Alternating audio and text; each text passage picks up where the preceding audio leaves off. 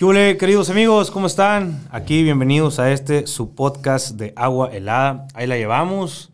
Tratamos de invitar a personas que traten de dejar pues un mensaje, ¿no? De esto se trata, de, aprender también de lo que están haciendo otras personas en sus diferentes ramas.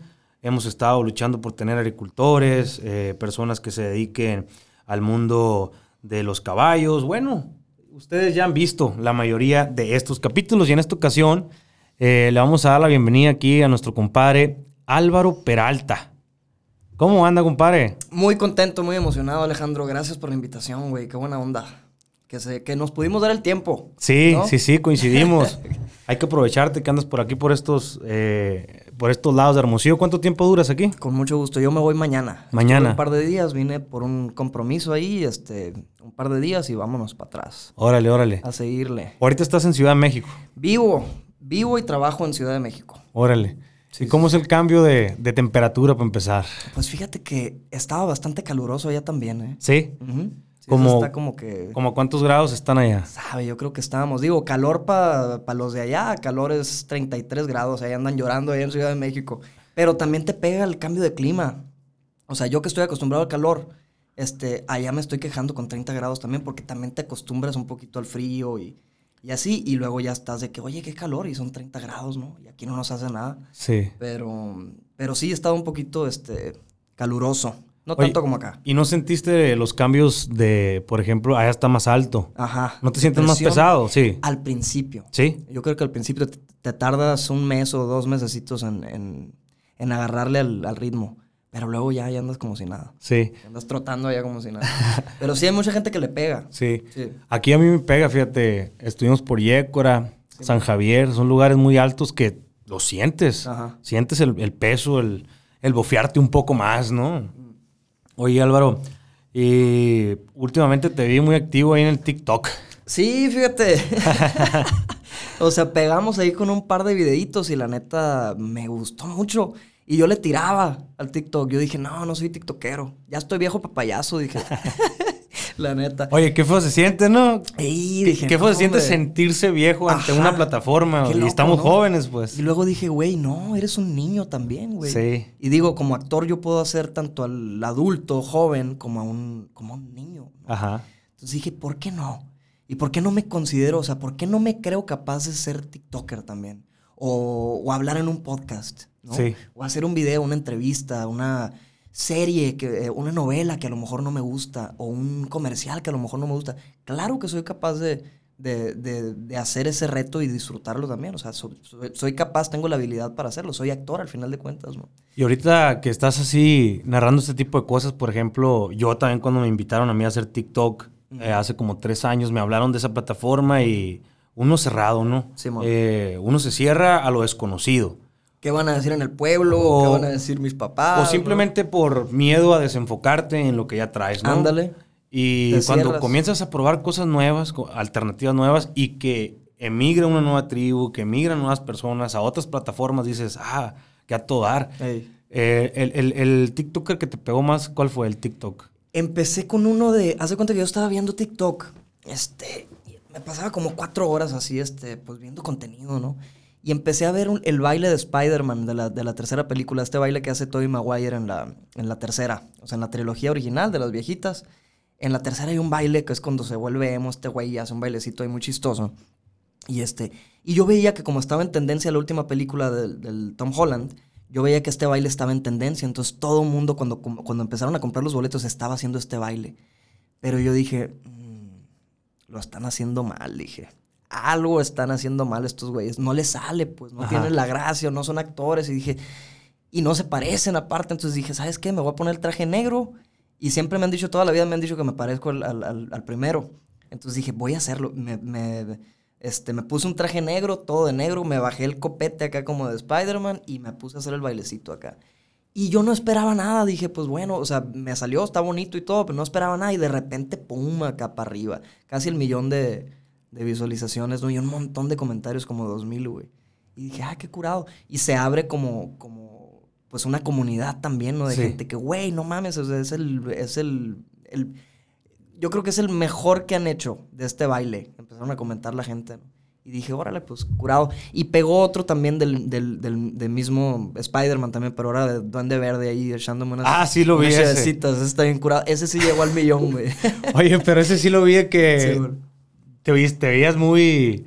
Que ahí, pues ahí le metes obviamente todos tus, tus estudios, ¿no? De, de, de actor. El histrionismo, ¿no? De actor. Le dije a mis camaradas, estábamos pisteando, no te voy a mentir, estábamos pisteando. O sea, estábamos en, eh, iniciando, hace mucho que no los veía. Este, yo creo que era el 30 de diciembre, una cosa así, güey. O los primeros de enero de este año.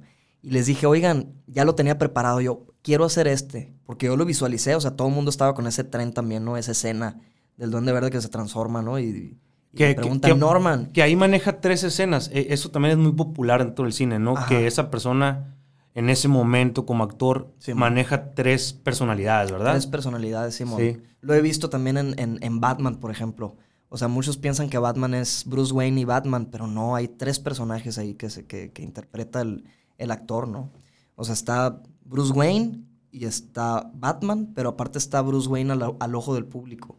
O sea, está la otra personalidad. Eh, lo que quieren que él vea, o sea, lo que quiere él que vean la gente del, del exterior.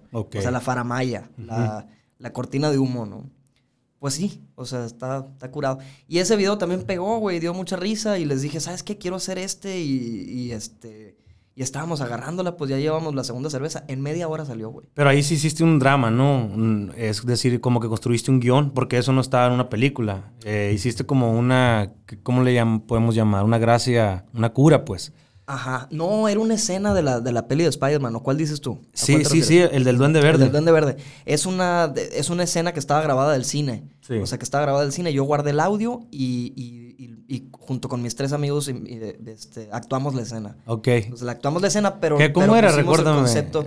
Pues es la escena donde, donde dice este güey, Willem Dafoe, en la peli dice: Qué buen truco es este sentido que tienes, ¿no? Y, y Norman, dice otro güey. Norman se fue de sabático, cariño, y está este güey ya transformado en, el- en el, en el Duende Verde, pues. Entonces Sí. yo lo adapté a, güey, esto queda perfecto en una peda. Ajá. O sea, queda perfecto en tus compas, así de que cuando te transformas en, en Duende Verde, ¿no? Cuando te conviertes acá en el.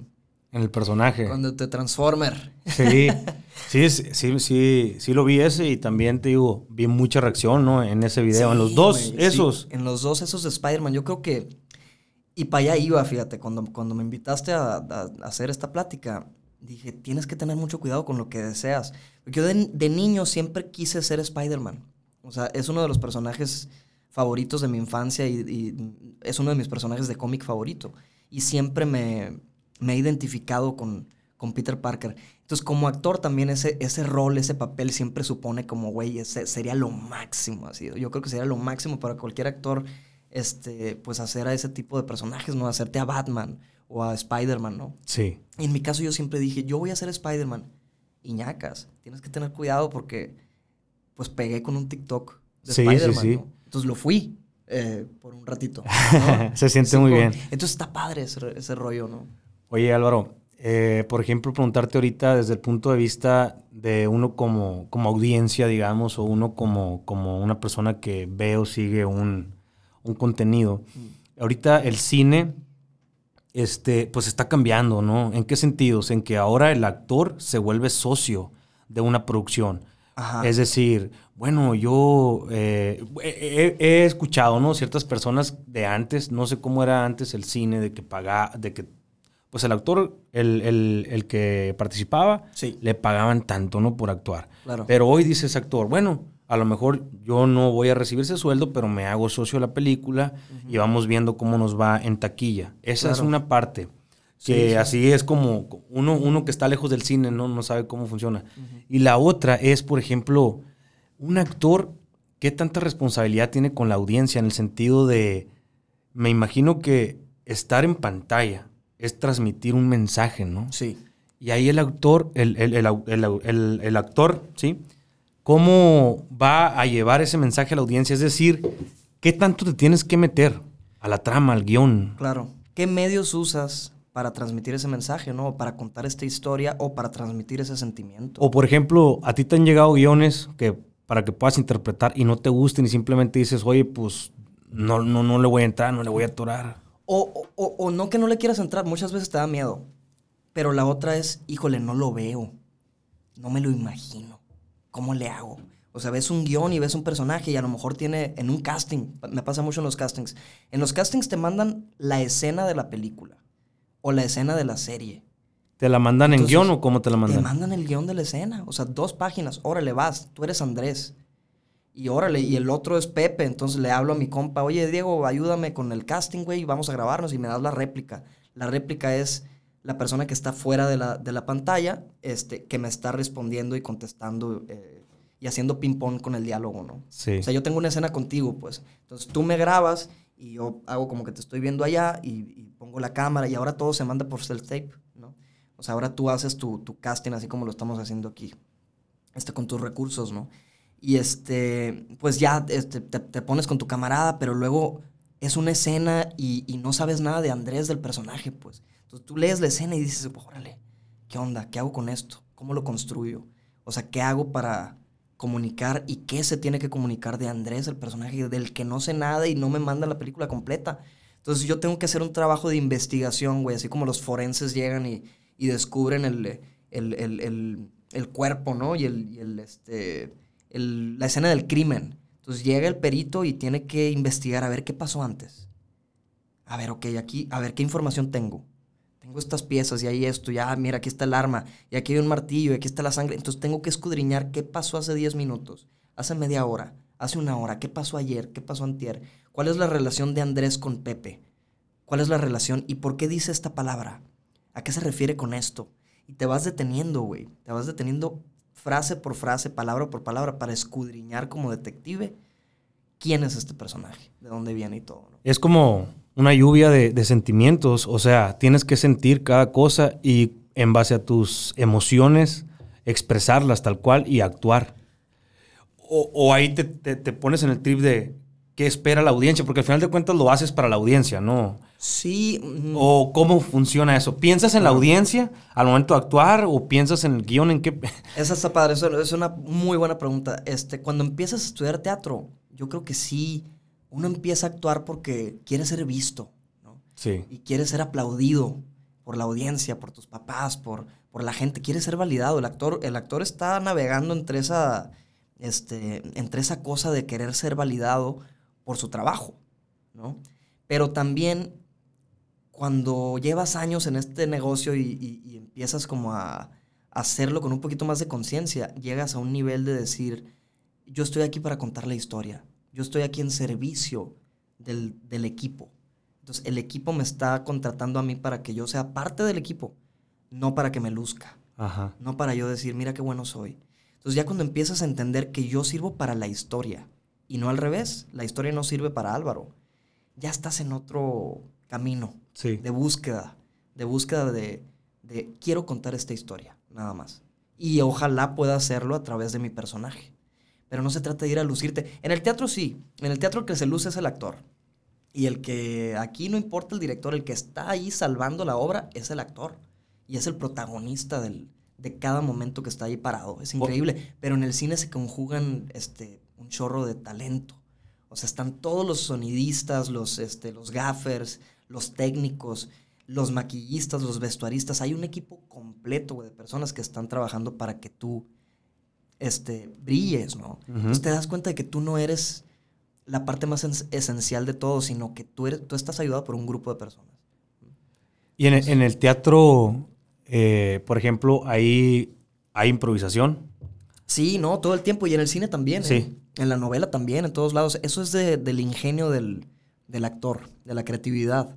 Ahorita que mencionabas de, oye, ¿cómo le haces para transmitir este sentimiento? Ah, ok. El trabajo del actor es transmitir al espectador eh, sensaciones, ¿no? ¿Cómo lo voy a hacer? De la manera más creativa posible. O sea, ¿cómo le hago para, eh, para, para, para, darles ese mensaje, para comunicarles ese discurso? Ah, pues depende de la creatividad y del ingenio del actor. Y, por ejemplo, tú te pones en un tercer ojo, en una tercera dimensión de decir, eh, pues bueno, así va a reaccionar mi director, así va a reaccionar la gente ante esta escena, porque a veces uno como toro está esperando esta oportunidad, la tienes y vas a salir. O sea, uno no se prepara un día antes de la escena. Uno, se la, uno se, me imagino que estás preparado hace cinco años, hace diez años, con lo que leíste, con lo que pensaste. Y al momento que llega la oportunidad, ¡pum!, truenas esa bala, ¿no? Claro.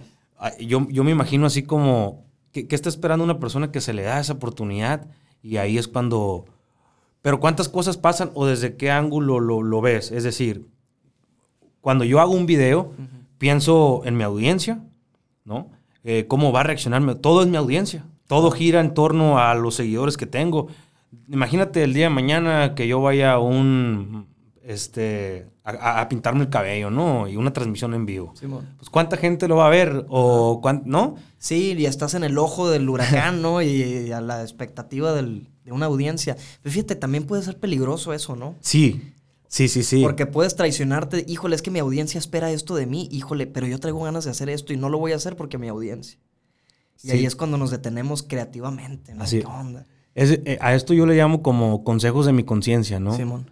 o platicar contigo mismo. ¿Cómo vas a reaccionar a esto? Ajá. Eh, un actor, ¿qué principios tiene para, para lanzarse a esta parte que te comento? O sea, ¿quiénes son tus consejeros al momento de actuar? Híjole, Al momento de entrar al personaje. los años, güey. Sí, la O sea, experiencia. la experiencia, pero está, te digo, está bien complicado porque yo hace unos años, o sea, antes de pandemia, yo creo que la, la pandemia nos cambió, fue un parteaguas en la vida de, Sí. de todos. Y para todo. Para ¿no? todo, o sea, para todo y para todos. Y antes de pandemia, yo me acuerdo que yo tenía mucho miedo de cómo era percibido por mi audiencia. Y decía, no, no puedo hacer esto y no puedo hacer estas historias en Instagram y no puedo dar este paso y no puedo hacer este personaje todavía porque mi audiencia está esperando algo de mí. Hasta que luego dije, ¿cuál audiencia? O sea, ¿cuántas personas te siguen? ¿Cuántas personas van al cine y pagan un boleto para verte a ti? Ajá. No, ¿verdad? O sea, no estás ahí todavía, ¿no? Entonces déjate de Ya. ¿no? Entonces empecé a, a navegar con un poquito más de conciencia y dije, por eso lo del TikTok, por eso yo al principio, güey, no soy, no soy tan cool como para hacer TikTok. Y lo dije, ¿por qué no? Si eres actor puedes hacer miles de cosas, también puedes ser ese personaje y también esta otra cosa. Entonces empecé a navegar y ya me quité ese miedito de, ¿qué espera la audiencia de mí? No, ahora escucho más lo que yo quiero, que mi audiencia vea. Que fíjate, lo que te estoy preguntando, te lo estoy preguntando de punto de vista desde un creador de contenido. Hoy vemos que cualquier persona sube un video y se vuelve viral, carnal, y su viralidad puede durar 5 o 10 años, ¿no? Simón. Pero ahora, cuando alguien no está preparado para llevar una audiencia, es decir, ¿qué historia les voy a contar mañana? ¿Qué historia les voy a contar mañana pasado? Porque la viralidad, a ti te pasó, dura 5, 10 Sí, días. te dura unos días. Y, y si no sigues con ese match y, y- y- y sigues poniéndote creativo y sigues escribiendo guiones desde el punto del creador, ¿no? De contenido, te lo estoy platicando. Claro.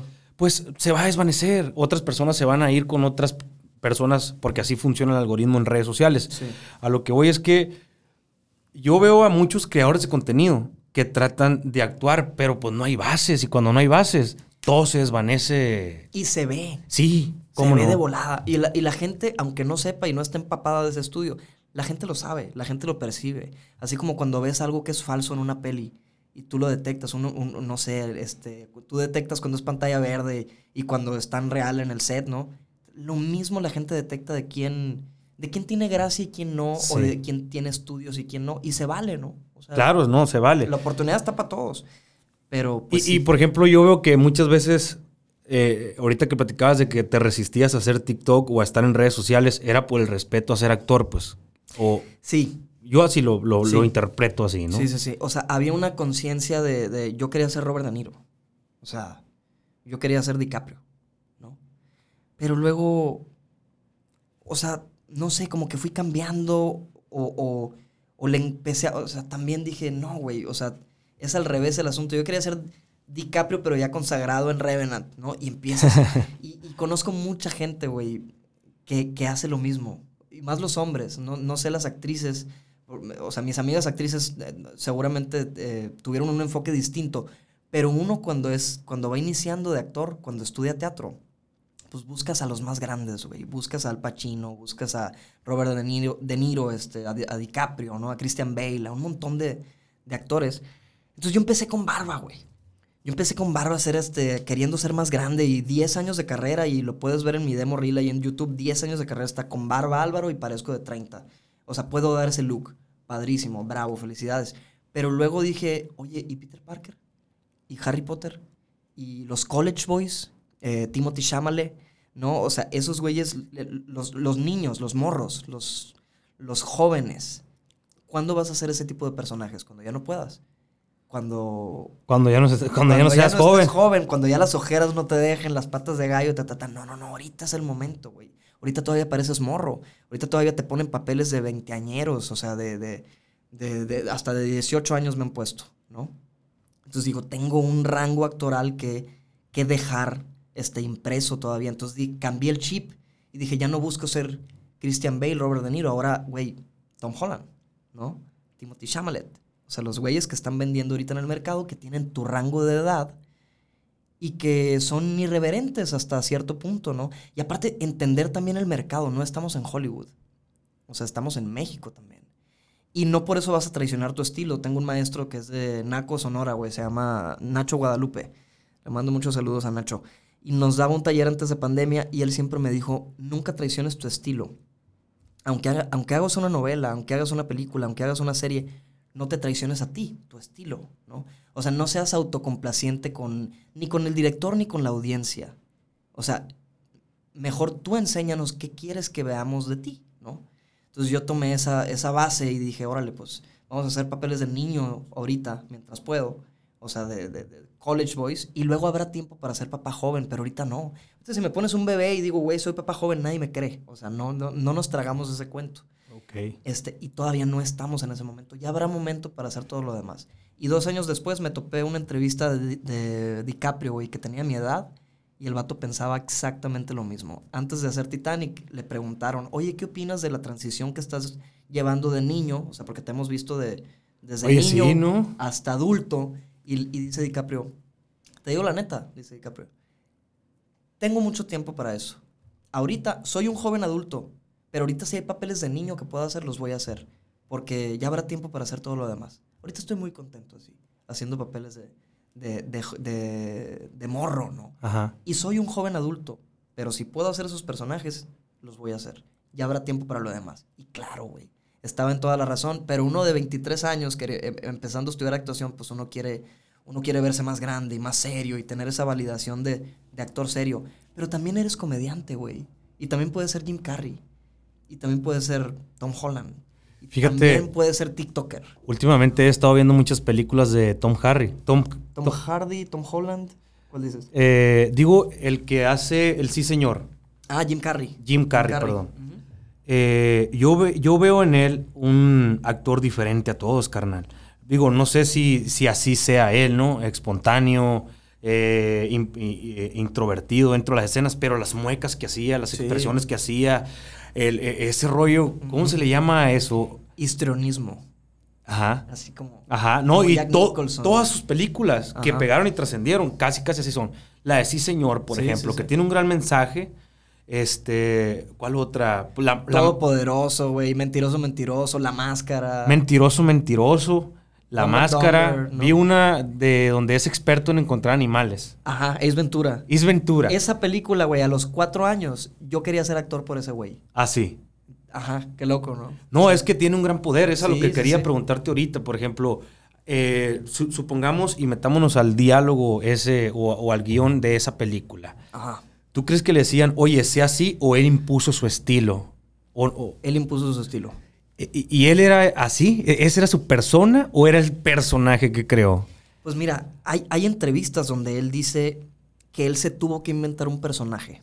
Ajá. Porque él quiso Sí. porque, y porque así lo, lo aceptaron.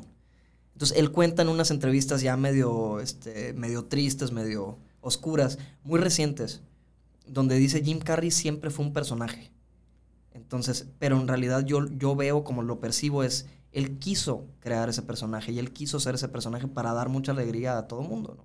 Y por eso llegaba este güey y cambiaba las páginas de guion y improvisaba, o sea, si la escena él empezaba aquí, o sea, él se podía parar arriba de la mesa y hacer un, un cagadero. Fluía. ¿no? Fluía y este, y luego el editor ahí estaba, o sea, editando un mes después la película y poniéndose una pela, güey, porque, güey, no puedo editar una película de este güey, o sea, es muy difícil Ajá. cacharlo, ¿no? Es muy difícil. Ya que lo armas, pues el público lo aplaude y dice, güey, rompiste todas las Claro. reglas. Y eso es increíble. Pero- o sea, yo prefiero mil veces actores así a los actores que contenido chiquito. eh, no, no, no, chiquito, más contenido, más... eh, no muevas nada. Qué hueva. O sea, yo prefiero a Jack Nicholson, así de que, que te hacen un carón, a este Nicolas Cage, güey, que pueden romperse la regla, de la, la regla de la, ay, aquí está la cámara, no te vayas. No, hombre. O sea, yo prefiero esos güeyes que con permiso, pero yo voy a hacerlo propio. Que son muchas escenas que han, que han eh, trascendido. Recordemos la del Joker también con Batman cuando no Exacto. tronaba y que se hizo súper viral. ¿Sí? Este, pues él, yo creo que ahí eh, uno cuando está a cámara, te, te comienzas a cuestionar muchas cosas, ¿no? Las que te digo. Yo, por ejemplo, he hecho videos y me caigo, carnal. Me caigo, no me sale como quería una marometa o esto y lo otro. Pero no, no la vuelvo a repetir. ¿Por qué? Porque le quitas esa, eh, esa originalidad del video y es parte de, de, de mí caerme, pues no. Hace, ¿qué? Tres, cuatro días. Simón. Me la di en un, en un- en un lugar muy cortito. Me caí. Ajá. Me volví a levantar y seguí con el video. A lo que voy es que, ¿qué te imaginas? Carnal, alguien te está grabando, güey. O sea, imagínate también qué pela para el vato. Ey, vuelve a repetir. Simón. O. Por el ego del artista. Sí, ¿no? Otra vez. Y es que Sí. hay un errorcito ahí, ¿no? Y, y uno se pone muchas cosas, o el tiempo contado, tenemos que estar de un sitio a otro. Sí. ¿Y qué tan, qué tan importante eh, te crees tú ante los demás y todos valemos igual en la producción? Pues no. A lo que voy con esto, yo esto lo he aprendido en base a que trabajamos en un equipo, somos un equipo todos nosotros. Y uno empieza a cuestionar ese tipo de cosas. Oye, esa escena, ¿cuántas veces la grabarían? Sí, y hay actores que se mofan o productores que se lucen y dicen, no, esta toma yo la hice en 90 tiros. O sea, como buscando la perfección. Sí. Pero estás hablando de un egocentrismo muy, muy, muy, muy alzado, ¿no? A comparación de estas personas que... Yo, yo me imagino a este cuate que hizo lo del... No había una segunda toma, ¿eh? No había una segunda toma. Es la explosión. O sea, Ajá. O sea, no hay dos. no puso en riesgo, no sé, no sé qué haya pasado por la mente del chavalo. Y ahí te va, eh, tocas un punto muy, muy interesante que yo creo que nos pasa a todos los creadores, güey, o los artistas. Siempre estamos, o sea, eh, al margen del error. Decía este Adam Driver, el Kylo Ren de las películas de Star Wars y un grandísimo actor en todo lo dramático que lo podamos ver, o sea, en las pelis que hace dramáticas. Historia de un matrimonio con Scarlett Johansson. Sí. Este güey está muy, muy pesado. Tiene un método y una técnica increíble. Y este güey dice, actuar es tener la conciencia de fallar y hacerlo de todas maneras, ante un público. Sí. De eso se trata actuar, de fallar. O sea, de que te vean fallando, de que te vean actuando mal a veces, de que vean el error y estar dispuesto a que se burlen de ti, ¿no? Entonces, yo lo, lo viví en muchos castings y tocas un tema bien interesante. Me caí, dices, me caí, pero no corté. Porque ¿sabes qué pasa también? Empiezas a confiar. Empiezas a confiar. Este güey que está con, eh, aplastando la bomba, el Joker en Dark. Knight, ¿no? ¿Y por qué hace esos movimientos y la chingada? ¿Y por qué? ¿Y si, si falló? O sea, si el dispositivo falló. O sea, no sé, una persona común hubiera volteado al director y le hubiera preguntado, Sí. "Oye, ¿qué pasa? ¿La volvemos a repetir? No, pero empiezas a confiar en la chamba, en tu chamba, en, en la, en la técnica estudiada y aprendida y empiezas a, a confiar en ti como personaje también. Entonces a veces se te olvida que te están grabando, güey. Se te olvida. Y si te caes, no hay pedo, dices. Está buena la toma. Empiezas a confiar y empiezas a, a validar este, el error también, que es parte importantísima. Sin error no hay vida. O sea, sin imperfección no hay belleza. Entonces, también funciona el error en los castings, güey. En los castings yo me he tropezado, se me ha olvidado el texto, me trabo incluso, y el, el- el trabarte en el cine o en la tele, pues no se puede, ¿no? Sigo la escena. Y digo, quien quiera comprar, que compre, y quien no quiera comprar, que no compre. Así. Este soy yo y este es mi talento y esto es lo que hago. Y empiezas a confiar también en que esto es bueno, aunque sea malo. Volviendo un poquito al tema que teníamos este con, con el que hace la máscara, ¿no? Vemos a un personaje que en ese momento no había uno como él. Eh, no sé si se volvió tendencia o otros quisieron comenzar a hacer lo que él hacía, ¿no? Porque él te muestra más allá del cine. Yo veo en sus actuaciones eh, un- una, una, una emoción, un- un- un- una proyección de sentimientos, carnal. O sea, velo, tú, ves Sí, escenas sí. de él y te asustas, carnal, ¿no? Es una película para niños, por ejemplo, y, y La de Mentiroso Mentiroso, todas estas, ¿no? Eh, pero hay algo mucho, muy grande que en pocos actores yo he visto, ¿no? En pantalla. No sé si alguien siguió esa tendencia o se llama de... Por ejemplo, eso te lo enseñan en el cine cuando lo estudias. Pues hay, hay diferentes técnicas, hay diferentes técnicas. Yo soy muy fan de los actores. Yo creo que tú te refieres a que es capaz de transmitir una, una o sea, de sacarte la risa más extrema con lo más, lo más extremo de sus decisiones, como algo muy exagerado pero también capaz de, generarte un sentimiento em, eh, este, dramático, de alegría o de tristeza. O sea, también es un actor muy sensible. ¿Estás de acuerdo? O sea, así como, es, así como es de cómico, también en las mismas comedias, güey, era muy sensible este actor. O sea, y te transmitía esa ternura, esa compasión, esa tristeza, esa alegría, esa nostalgia. ¿no? Y tú lo ves y a otros grandes como Robin Williams también. Yo lo veo en las películas y yo lo extraño, güey, a ese güey. O sea, me hacía reír, pero también me hacía llorar. Entonces, hay actores que... Yo soy muy fan de los actores que, que, no se limitan a la regla. De, oye, tienes un close-up, ¿no? Y entender el lenguaje de con, con, qué lente me estás grabando, es un close, es un abierto, órale, para yo saber qué hacer, como Christian Bale, ¿no? O sea, tú tienes una toma abierta y ya puedes darte la marometa. Agua helada, ta, ta, ta. Tienes una toma cerrada y hay que contenernos, ¿no? Y hay que, órale, pues el movimiento va a ser la lagrimita que va a salir por aquí, o nada más este, esto, ¿no? Con, con la nariz. Entonces empiezas a cambiar el lenguaje, pero hay actores que no es que no actúen para la cámara, ni que no tengan esta conciencia de, híjole, me están grabando. Claro que estás trabajando. Estás con un equipo que te está salvando el pellejo, ¿no? O sea, que te está apuntando para que tú te, te luzcas. Pero hay actores como Pacino, como Nicolas Cage, como Jim Carrey, que se saltan esa regla de la contención. Que cuando se empezó a hacer cine, oye, no tan teatral, dicen muchos. Sobre todo cuando empezamos a hacer esto, oye, más contenido.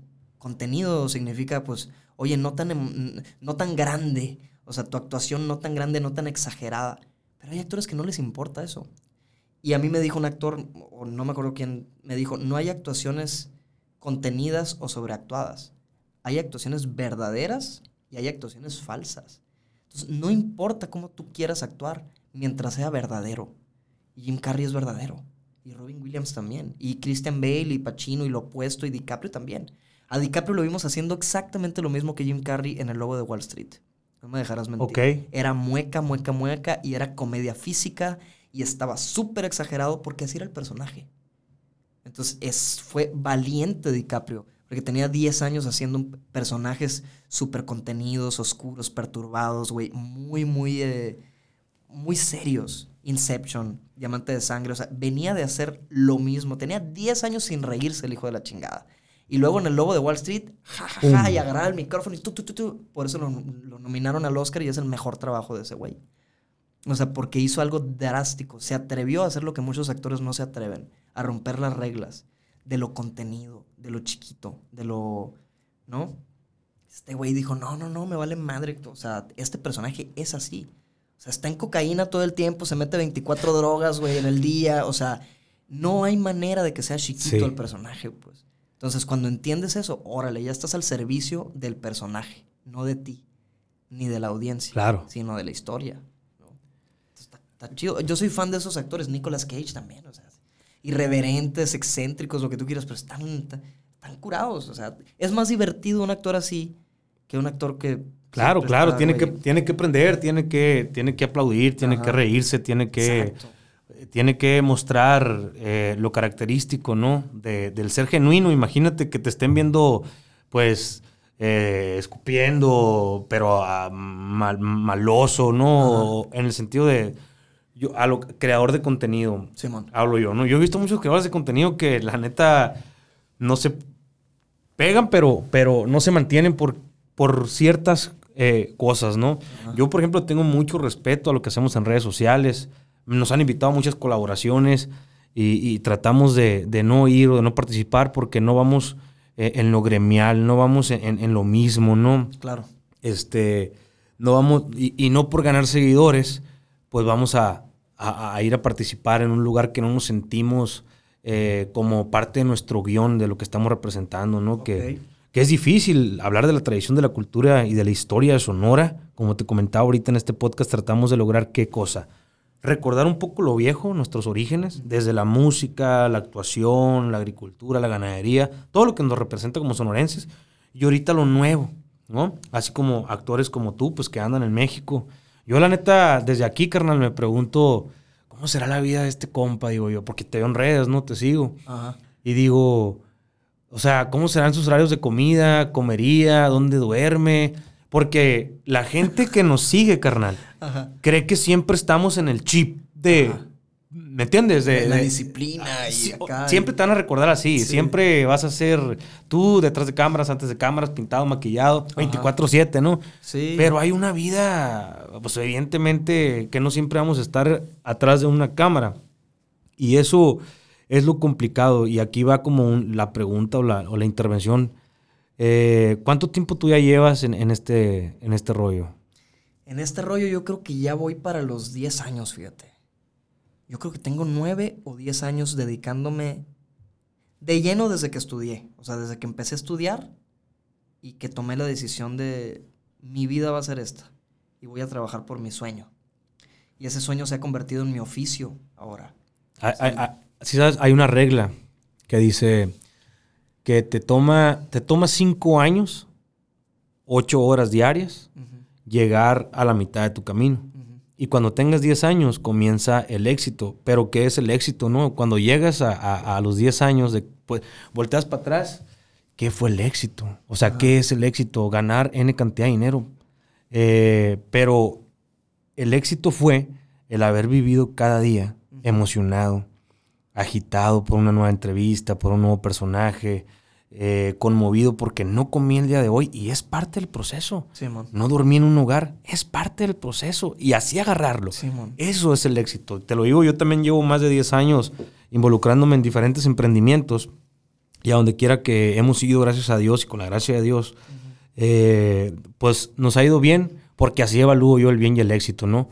Sentirme emocionado por el momento, sentirme emocionado porque mañana voy a ir a grabar un municipio nuevo, voy a conocer a una persona, voy a entablar una conversación en este podcast y creo que eso es el éxito. La gente confusamente está buscando el éxito y llora y deja el sueño porque no tuvo que comer hoy. Y llora y deja el sueño porque tuvo que irse de ese departamento que estaba rentando. Pero es parte del éxito, compadre, es parte del guion que en 10 años lo vas a contar. Es parte del desarrollo del personaje, ¿no? Para que tengamos el final feliz que queremos. Sí, Pero sí, o sea, es bien importante también como apreciar lo malo también, ¿no? Sí. Se nos olvida. Se nos olvida. Yo hace meses me estaba, la neta, estaba cabrón. O sea, hace meses yo estaba hablando con mi mamá y con mis amigos aquí en, en Sonora, güey. Y a punto de tirar la toalla. No tanto porque soy muy terco. ¿Cuántas veces has estado a punto de tirar la toalla? ¿Cuántas Pues, veces? Muchos momentos, güey, han sido, han sido difíciles y seguirán siendo. Y es agarrar el rollo de que así es este show. Y así es la vida, no nada más el, el- el oficio. Así es la vida. A veces estaba bien, a veces estaba mal. Pero hay también que agradecer lo malo, güey. Porque lo malo nos hace sabios, nos hace fuertes, nos hace también decir, valorar lo bueno, ¿no? Entonces yo estaba hace unos meses de, güey, ¿qué onda? No cae nada, no cae este personaje, estoy en... Me están mandando castings de series y de pelis, pero fíjate, de lo que te estás quejando.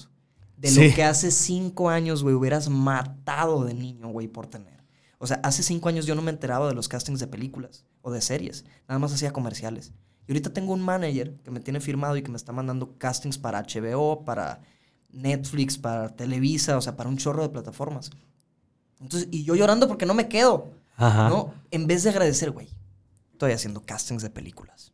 ¿no? Sí, sí, Estoy sí. en un momento histórico de mi carrera que, en, donde, en donde este trabajo, este duro trabajo que estoy eh, pasando, los malos momentos que estoy sufriendo, la soledad a veces, ¿no? De no estar donde quiero estar o de no, o de no eh, convivir con la gente con la que quiero convivir, es parte del proceso. Porque de repente pide y se te dará. Y ahorita hace una semana estaba este, con 20 amigos, güey, conviviendo con directores de cine y ta, ta, ta, y trabajando en un set increíble. Entonces dije, ¿por qué me quejé tanto? Mira. O bueno, me quejé tanto y le pedí a Diosito y Diosito como que puso el foco de ya, ya sufriste tanto, ten verás. ¿No? Es muy, es muy, es muy loco, güey, muy misterioso cómo funciona la, la rueda esta, Pues dicen la que montaña rusa. estamos a, a un segundo de la locura. No sé si lo has escuchado, Sí, ese dicho, sí. ¿no? Las personas que matan o las personas que se quitan la vida, desgraciadamente, siempre estuvieron a un segundo de hacerlo o de no hacerlo. Ajá. Y al final, pues ya lo conocemos, los que se quitaron la vida, pues se, se- se la quitaron, pero estuvieron cuestionándose un segundo, carnal.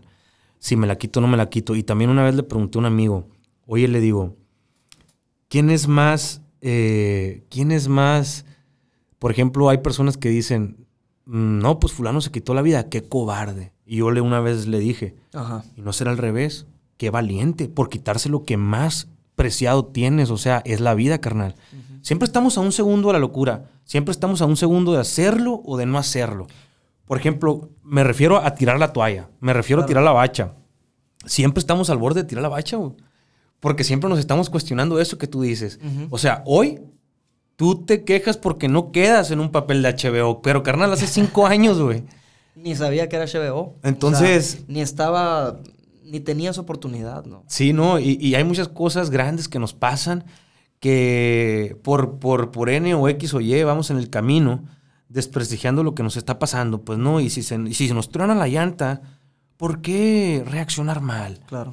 Disfrutar el momento, pensar que más adelante Dios guarde un tren nos iba a llevar o Dios guarde un tráiler nos iba a chocar. Y es la perspectiva de cada uno y es eso, es, es parte del éxito. He escuchado a otros amigos el otro día que llevan cinco años con su proyecto y les digo, ya nomás te faltan cinco para el éxito.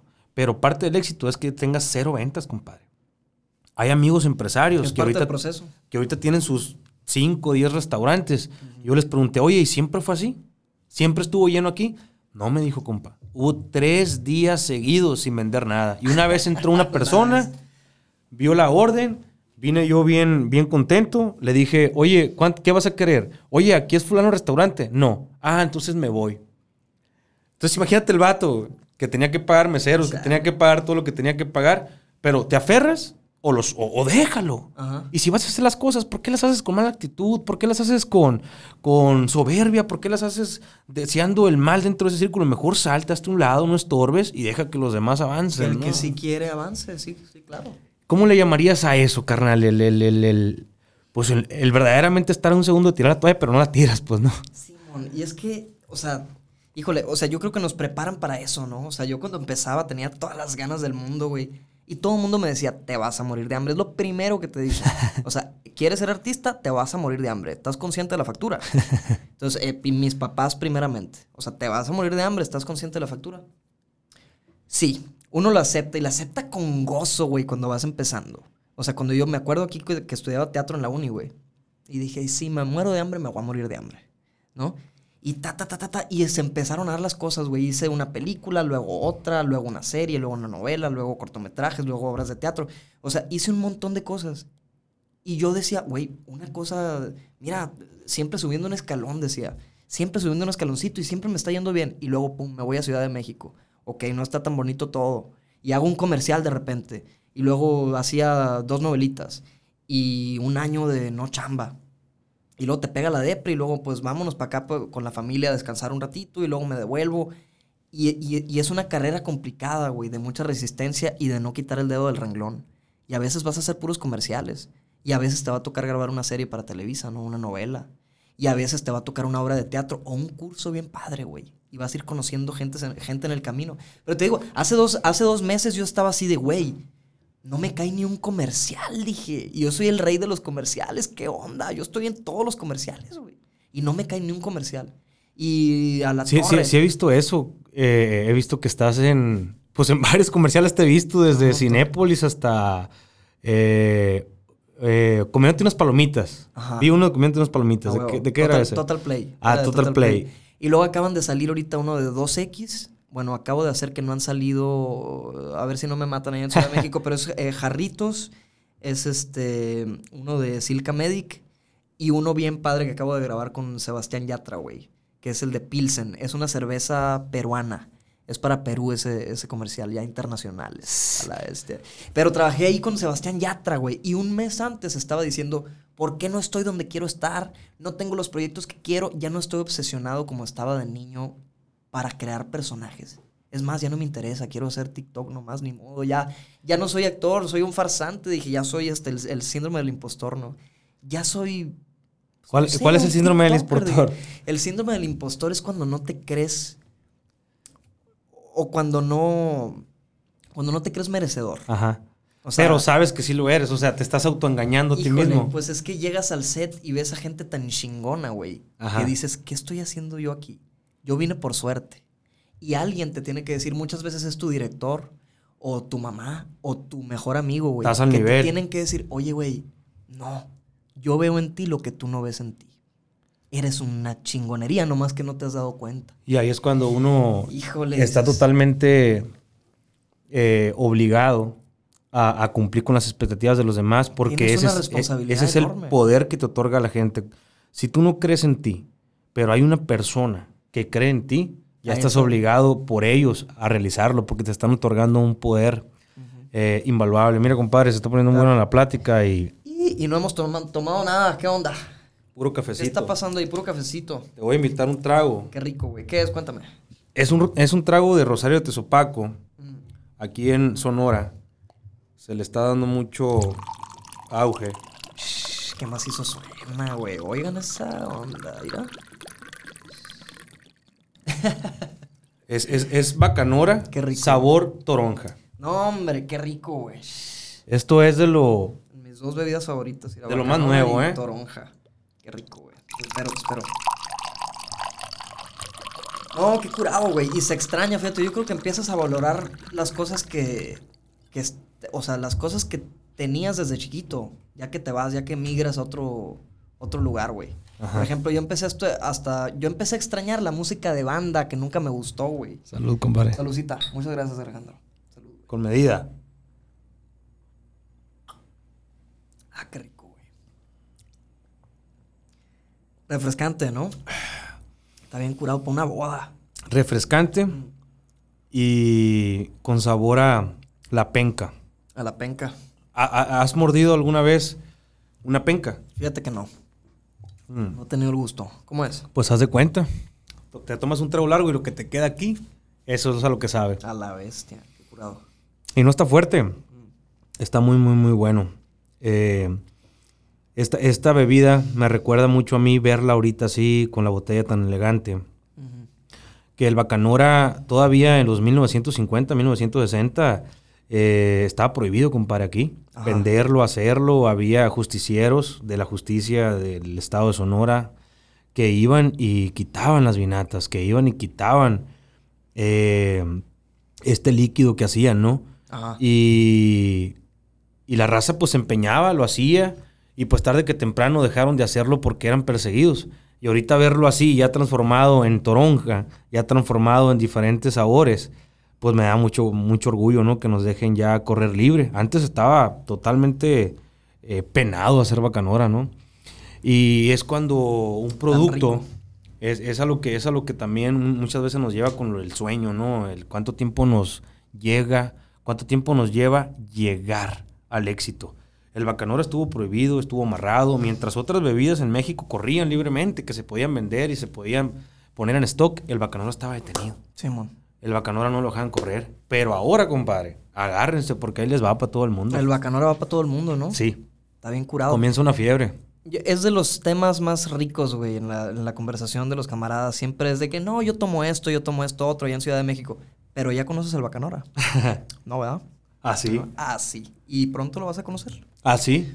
Ah, sí. Tal cual. Y, y- y de eso nos sentimos muy orgullosos como sonorenses.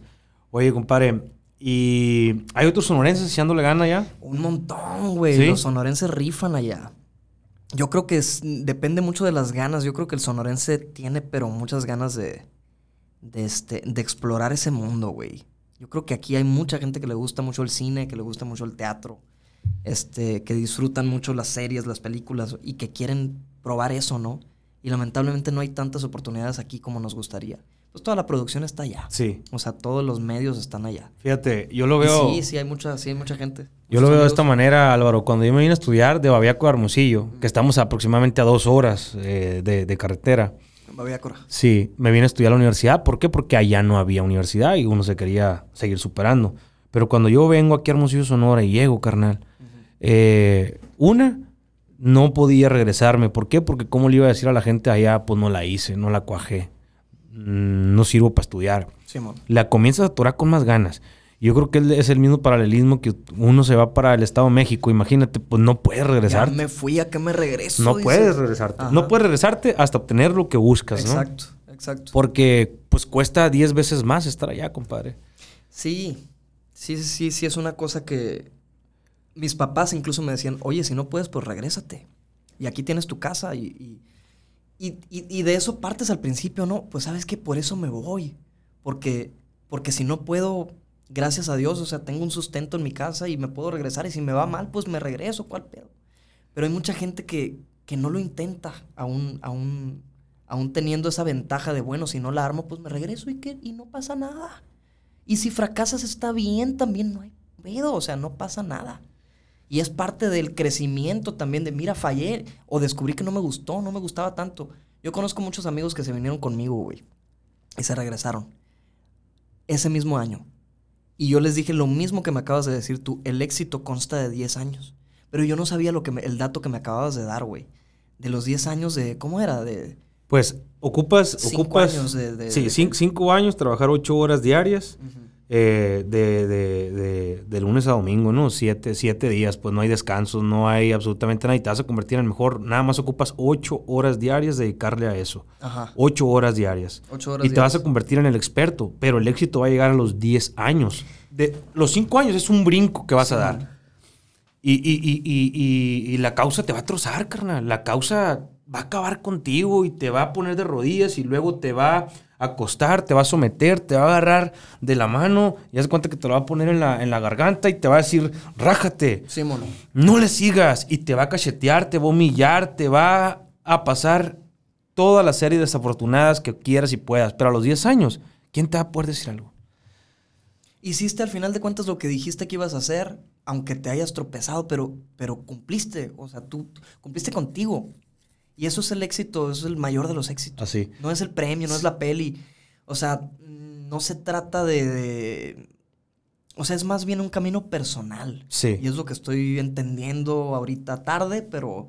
Fíjate, seguro. Y, y, un tema personal, Álvaro, pero verlo desde ese punto de vista. Si ya empiezas algo, no en tres años vas a tener éxito, compadre. Yo no lo sabe, fíjate. Yo lo platicaba con mis amigos que se fueron, a, se fueron con la misma película. Este, grabamos el Jeremías en el 2014. ¿No te acuerdas de esa película? Sí.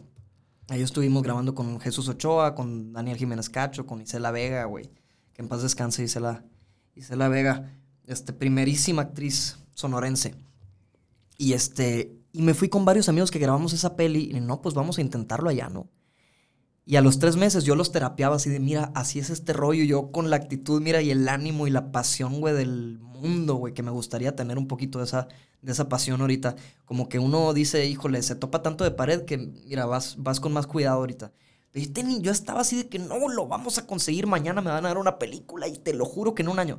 Pero bueno, también les decía, mira, yo estudié la biografía de mis actores favoritos. De Christian Bale, de Jim Carrey, del que tú quieras. Actrices también, o sea pum, pum, pum, los actores que más me gustan, ¿no? Este, eh, actores con los que, o sea, que crecí viendo su trabajo. Y me daba cuenta de un factor que se repetía, a veces más, a veces menos. Pero todos los actores batallaron 10 años para su primer papel importante, pero 10 años chambeando en el medio. O sea, esta Amy Adams, la chica de Encantada, ¿te acuerdas de esa película? Una pelirroja.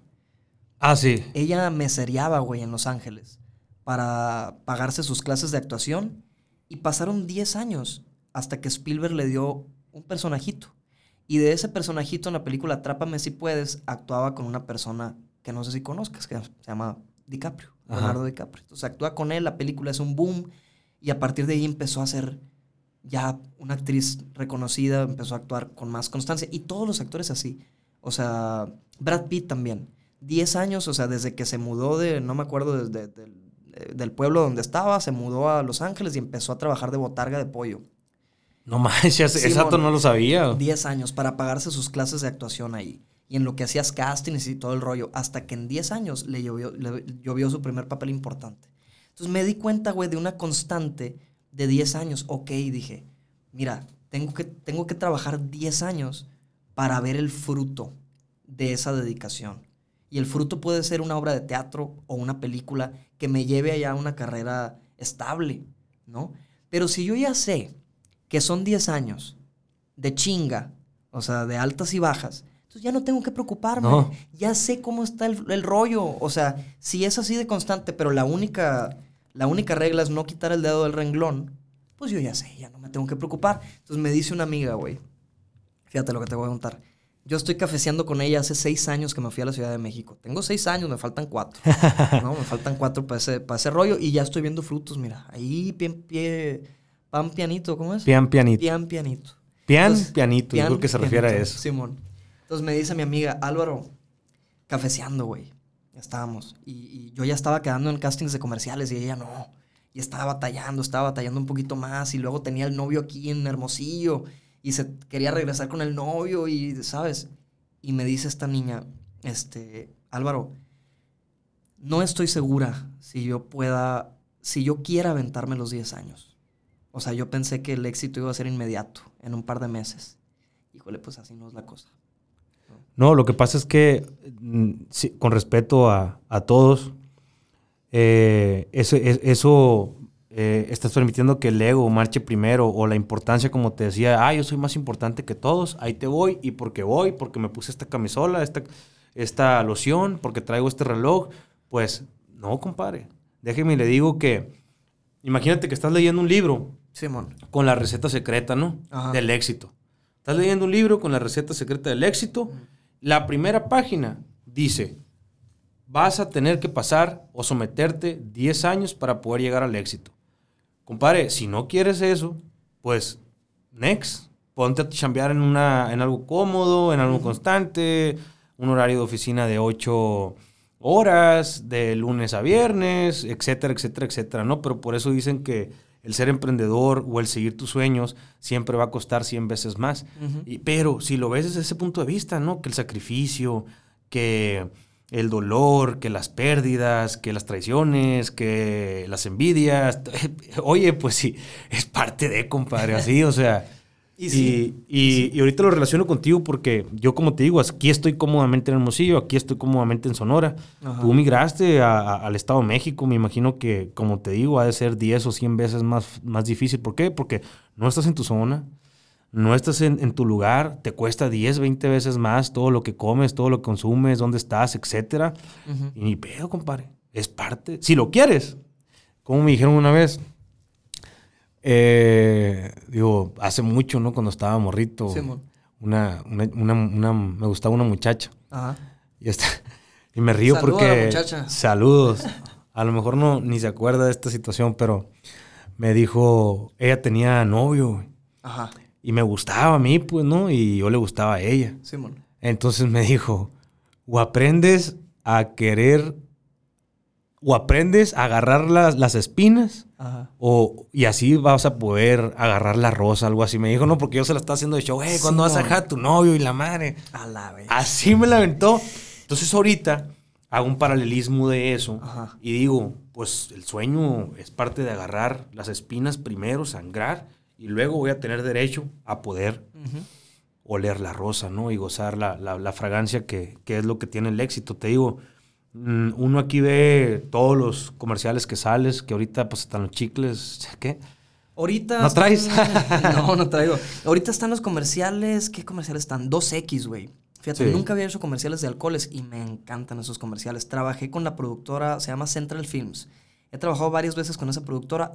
Es la productora que hizo los comerciales de Silvestre Stallone, del, del- de, la, de Tecate, de- del Box y, con Bruce Willis, güey, también. Órale. Entonces trabajé con la productora eh, que trabajó con Bruce Willis y con Silvestre Stallone. Sí, Y obviamente, pues después de ellos, pues tenían que acudir a Álvaro Peralta, ¿no? sí. No, y bien a gusto. Y y hice este comercial de 2X este, para alcoholes y también uno de Pilsen, que es una cerveza peruana. Entonces estoy bien contento porque en el mismo año, fíjate, nunca había hecho comerciales de cerveza y, me hablaron para hacer estos comerciales y dije, pues va. Y trabajé ahí en uno de esos con, con Sebastián Yatra. Entonces lo acaban de subir, ahí lo pueden ver en, en- en- mis redes sociales. eh, pues ahí, ahí debo de estar etiquetado. ¿Y qué otro? Viene otro de jarritos, otros de que están por ahí vigentes. Creo que hay uno de Van Coppel por ahí vigentes. Pero lo más padre, digo, eso por un lado, los, los, los Los comerciales, comerciales. como que es un rollo y es súper divertido hacerlos y también, pues, una pela, ¿no? Porque también los grabas todo el día y, Este, pero es muy padre, es muy padre grabarlos. Te diviertes mucho y conoces gente muy profesional y muy, muy alivianada también. Y tienes un capítulo, ¿no? En una serie en Netflix. Sí, se llama Preso 1. Preso 1. Esa serie. Esa serie está muy La neta, padre. yo la, la, la... ¿La empezaste? Sí, por ti, güey. Ah, La- huevo, O sea, a porque huevo. sales ahí, un dicen sonorense. Que es muy buena, dicen que es muy buena. ¿Hasta qué capítulo te quedaste? Creo que nada más vi el en donde, en donde sales tú. Ah, ok, ok. Creo. Muy bien. Y hay otros, ¿no? He salido también en la, en la biografía de José José, este, el príncipe de la canción. Ahí estoy como un personaje. Este, se llama Ernesto Almeida Jr., el, el- el personaje, hijo de un político ahí, que se avienta una trácala ahí y le, le va como en feria al amigo. Y ahorita estoy grabando una novela con Televisa. Órale. Fíjate, después de seis años de picar piedra ahí en Televisa y de decirle a Carla Zucchi, saludos a Carlita, después de decirle a Carla Zucchi, mira, este soy yo y estas son mis fotos, güey, yo me colaba como extra en las producciones. Hace seis años que llegué, güey. O sea, de infiltrado. Me infiltraba, así me hablaban para extriar, o sea, para hacer árbol número dos ahí en, en las novelitas de Televisa. Y cuando sabía que iban a grabar en el foro, yo me llevaba mis fotos con mi currículum. Entonces pedía permiso para ir al baño, güey. Y en el baño me tardaba tres horas, güey. Porque tenía que ir corriendo con mis fotos y la madre a las, a las producciones, a donde están los productores, a las oficinas de los productores en Televisa. Entonces, eh, pues qué suave el mitote, ¿no? Que estoy contando ahorita. A los productores de Televisa si me están viendo ahorita. Fíjate, me, me recuerdas algo No, muy importante. sí. No sé si has visto un video que se super viralizó. No me acuerdo el personaje principal, pero era la única persona que tenía como derecho a dirigir esos eventos. Sí. Se trataba de Joan Sebastián, carnal, que dice que Joan Sebastián le rogaba mucho a, un, a, esta persona. Ahorita tú me vas a ayudar a saber quién es. Eh, le, le- le tocaba y, este, y esta persona, sí, te veo en 45 minutos, te veo acabándose este evento, te veo esto y lo otro. Joan Sebastián era un joven que le quería presentar su disco a esa persona. Ok. Entonces, esta persona da, da un, com- como, cada año, daban o- o un reconocimiento musical Simón. al, al mejor cantante mexicano. La verdad no recuerdo cómo está la trama. Ajá. Pero hace cuenta que ahí le dice, no sé si te acuerdas, le dice, que había un muchachito que te buscaba en los estudios para que le firmara su disco, Ándale. para que lo escucharas. Y tú me dijiste que no tenías tiempo para mí. Pero yo ahí juré que algún día tú ibas a tener tiempo para mí. Y aquí estás a mi lado. Hoy reconociéndome después de 30, 40 años, ¿no? Ajá. Y te voy a dar un beso como caballero y como hombre, porque gracias a que me negaste una foto, gracias a que me negaste un autógrafo, gracias a que me negaste a no escuchar mi música, hoy me estás dando este premio. ¿No, no, no lo has visto ese Ah, video? la bestia, no lo he visto. Buenísimo. he No, visto. recuerdo quién era esta persona, carnal. Era Joan Sebastián. Pero sí, o sea, gracias a esos no, yo lo tuve que hacer por mí mismo, pues. ¿Guachas? Raúl Velasco era. Raúl Velasco. Raúl Velasco, Órale. carnal. Sí.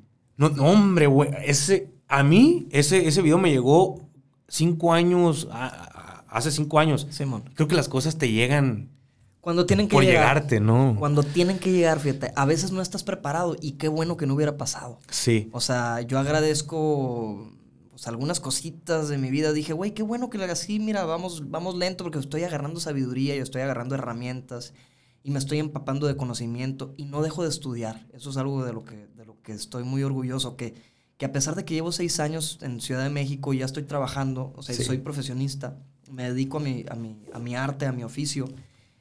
Yo estudié cinco años teatro aquí en la Universidad de Sonora y no por estudiar cinco años, que muchos estudian uno, muchos estudian un taller y ya, ya son actores. No por estudiar, no por ya haber estudiado una carrera, terminas de aprender.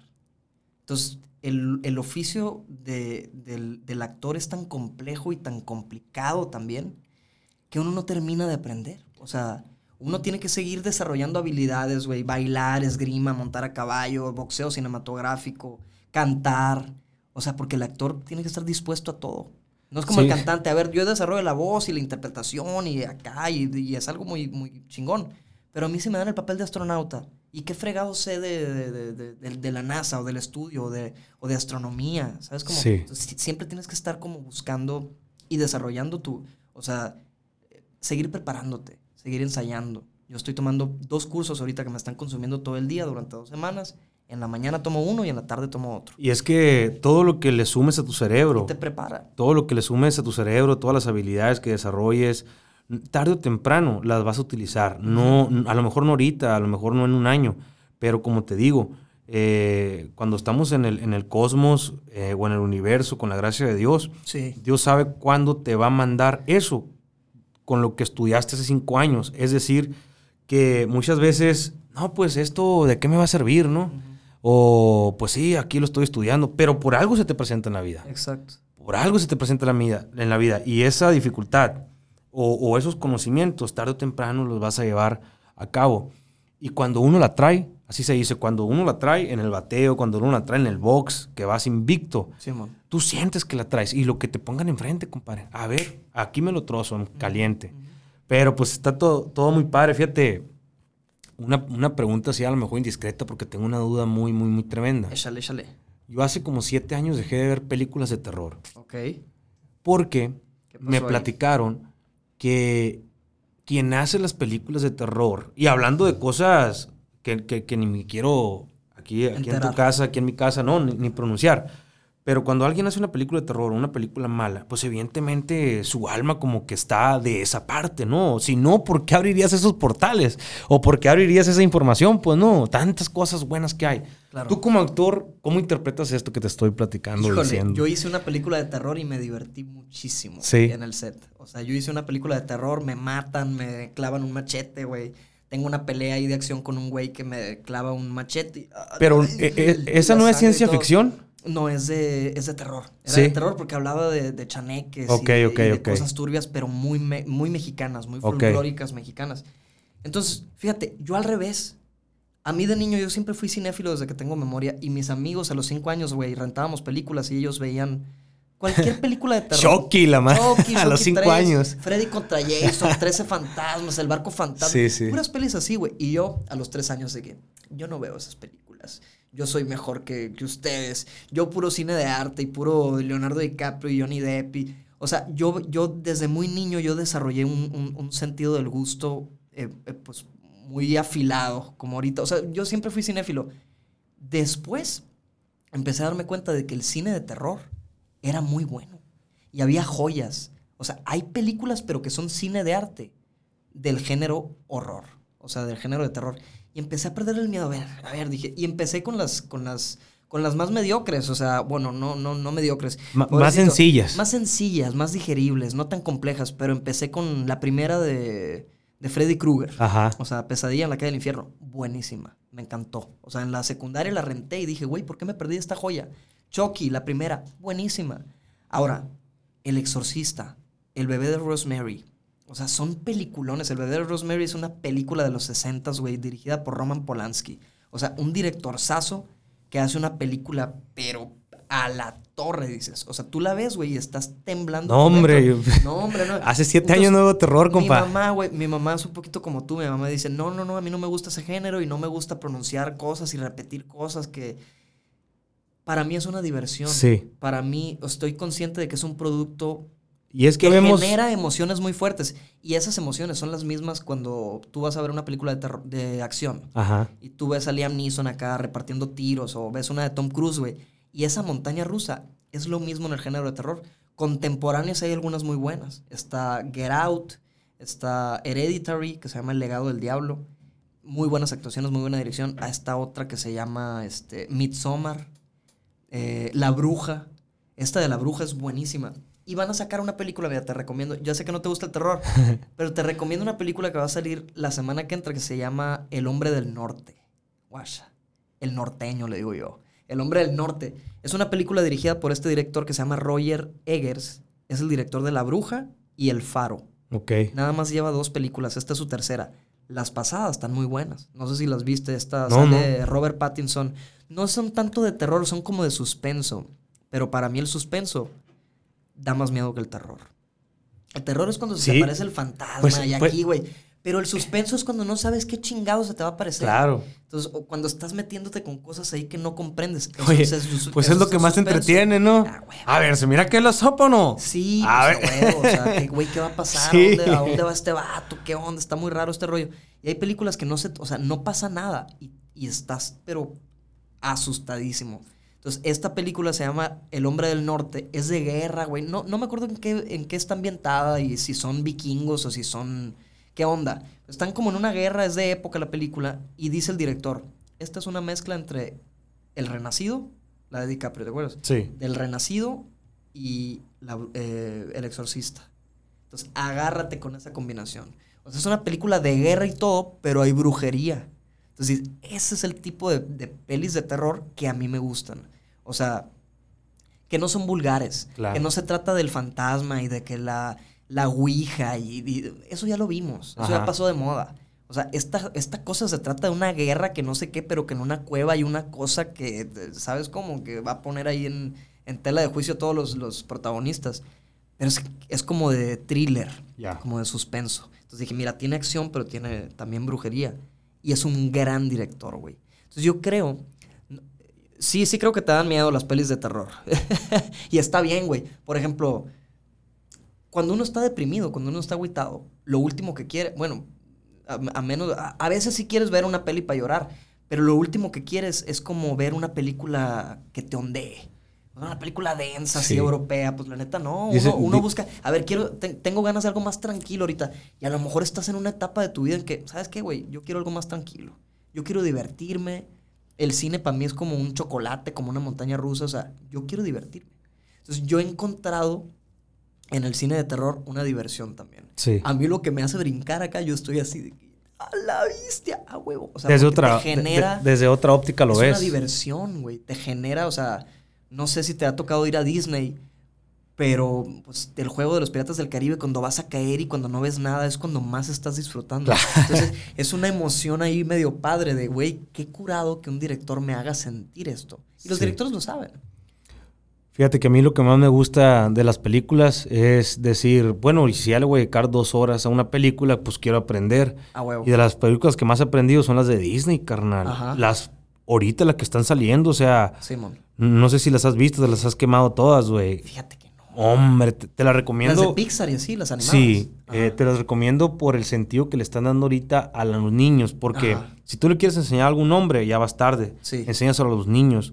Entonces, toda la igualdad que le enseñan, todo el amor a los animales, Sí. todo, el, todo, todo el, el enseñarles a los niños que tienen emociones. Claro. Y si tú te enojas, te vas a poner rojo. Y si tú te enojas, te vas a... Y si tú estás feliz, te vas a poner azul. Ajá. Mm, todas esas películas, ni recuerdo cómo se llaman, pero todas me las he machucado. Hay unas nuevas, ¿no? Este, Sol, Encanto, este, una que es como de la cultura colombiana también, que, que estuvo en los Oscars. Sí, sí, Este, sí, sí. Sebastián ya tras el tema. Ah, hay una, hay una muy buena que, que- que le ponen a- al miedo, le dicen. ¿Cómo le dicen al miedo, verás? El nombre de Mateo, creo. Bruno. Ajá, Bruno. ok. Eh, no, Bruno. Como que no te acerques, Bruno. Ah, ¡Ey! sí, sí. hazlo, hazlo. Sí, bueno. Lo tengo que hacer. No, Bruno, no, Bruno. Como que no me conquistes miedo. Y Sí. imagínate estarles enseñando eso a los niños, ¿no? Claro, y uno claro. que tiene 30 años aprende. Simón. Entonces, pues qué cada bonito, quien tiene ¿no? sus perspectivas, ¿no? El cine. Sí, no, pero qué bonito que se esté, que se esté manejando como una conciencia de emociones. Yo creo que, fíjate, ya aventándonos un tema un poquito más, más complejo, más profundo. Este, como que vas agarrando la onda, ¿no? Muchos hombres ahorita estamos agarrando un nivel de conciencia de, oye, mira. O sea, de cómo pensaba hace un par de años Sí. y cómo pensaban mis amigos hace un par de años. Y ahorita todos andamos, pues no más calmados, porque también nos gusta la fiesta y nos gustan hacer nuestro desmadre también a veces. Pero, pero también con un nivel de conciencia más responsable y más maduro que, que yo no había conocido. No sé. O sea, eh, hace poquito estaba con un amigo que, que quiero mucho, güey, que este, desde el año pasado me empecé a llevar con este güey. Es un director de comerciales, güey. Tiene 27 años este vato y dirige comerciales. Yo tengo 29 y actúo. O sea, este vato me puede dirigir a mí en, comerciales, pero nos, nos conocimos por una amiga en común. Por una amiga este, que, que conocí en un, en un comercial. Y lo conozco, este güey se llama Diego Lozano, güey, es de Monterrey. Y este vato, pues hemos pasado por un montón de cosas, güey. Y estamos llegando como un nivel de conciencia de, oye, y de, de platicando temas bien profundos y de, de, oye, ¿qué onda? Esto está mal, ¿no? Como pensamos los hombres, como nos educan a veces. Este, somos de provincia los dos, venimos de rancho, venimos de pueblo. Y aquí la gente tiene otro nivel de, de, de cultura y de conciencia. Y nosotros, güey, estábamos eh, con un par de amigos en, en las trajineras allá en Xochimilco. Y estábamos acá y estábamos platicando. Y de repente llegamos a, a decir los hombres ahí, ¿sabes qué? Deseo que la conciencia del hombre y todo el daño que hemos causado por nuestros sentimientos, por nuestros pensamientos, por nuestras circunstancias, por nuestra educación y todo el daño que hemos causado a las mujeres. Espero que el nivel de conciencia que, que estamos tratando de agarrar ahorita los hombres pueda hacer que ese dolor disminuya y podamos lograr un perdón entre la mujer y podamos verlas como realmente son y podamos este, lograr esa armonía y ese, ese perdón, esa reconciliación de sexos, ¿no? Y me quedé a la bestia, güey. No todos buscamos eso. Claro. Qué loco. No, esto está muy profundo. Ah, sí, sí, ya, ya- ya nos fuimos del cine a este nivel de, de- de- de conciencia. Pero yo creo que hace mucha falta. Claro. Y nunca está de más ese tema. Yo creo que hace mucha falta como tratar de entender, pues que los hombres también tenemos sentimientos, que somos sensibles, que también lloramos, que aparte de lo que tú ves en las redes sociales o en las películas o en los comerciales, pues también somos, somos humanos, güey. Tenemos nuestro corazoncito y no somos de palo.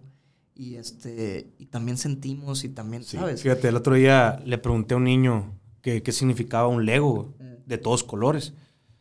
Eh, tenía 20 Legos. ¿Y cuál es tu favorito? Le pregunté. Ese me dijo. Era de todos colores, carnal. Ok. Como la bandera del, del arco iris. Órale, a huevo. Y un niño de 7 años. Simón. Y ya me dijo, ya le dije, ¿por qué te gusta más ese? No, yo no le encontraba sentido. Ajá. Porque significa que todos somos iguales, me dijo. Órale. Digo, la profundidad del mensaje que Sí, tiene, ¿no? A los siete años que te enseñen eso, ¿cuándo a nosotros, pues, no? Sí, sí, sí, sí, sí. sí. Pero desde Ciudad de México vino mi compa Álvaro Peralta a contarnos un poquito de lo que andas haciendo ahí y, y- y la gente pues se pudo dar cuenta que tratamos de, de no caer en, ay, ¿qué haces? ¿Y cómo te va? ¿Y cuánto ganas? ¿Y cómo es? Sino que dentro de la plática que desarrollamos se fueron dando muchos temas y este es un mensaje para quien desee agarrarlo, quien desee eh, estar construyendo un sueño. Empezar nunca va a ser tarde. Así, se escucha un poco raro, pero empezar nunca va a ser tarde. Así que empieza ya a construir tus sueños, que solamente te vas a tardar 10 años en llegar al éxito y es una regla totalmente prometida, como una tierra prometida. A veces menos. A veces puede ser menos. A veces un poquito más. Pero yo creo que lo más difícil es empezar. Sí. Dices, yo creo que es lo más difícil. Ya lo demás se vuelve como, pues, parte del show. Y lo más doloroso y triste es cuando un hombre o una mujer no sabe a dónde va, cuando no sabe lo que quiere. Qué difícil es. Y, y- y luego los que lo saben, pero no hacen nada, ¿no? Sí. Qué, qué irresponsabilidad. Porque hay veces que, pues, necesitamos el talento del próximo, ¿no? Del próximo Alejandro González Iñárritu, Alfonso Cuarón, güey. Y cuando, no sé, alguien le dice, no, tú no puedes, ese niño, chale. Sí puedes, Claro. Sí puedes, sí se puede. Pues ánimo mi raza. Este fue su podcast de agua helada y puro sonora. Puro Sonora, abuela.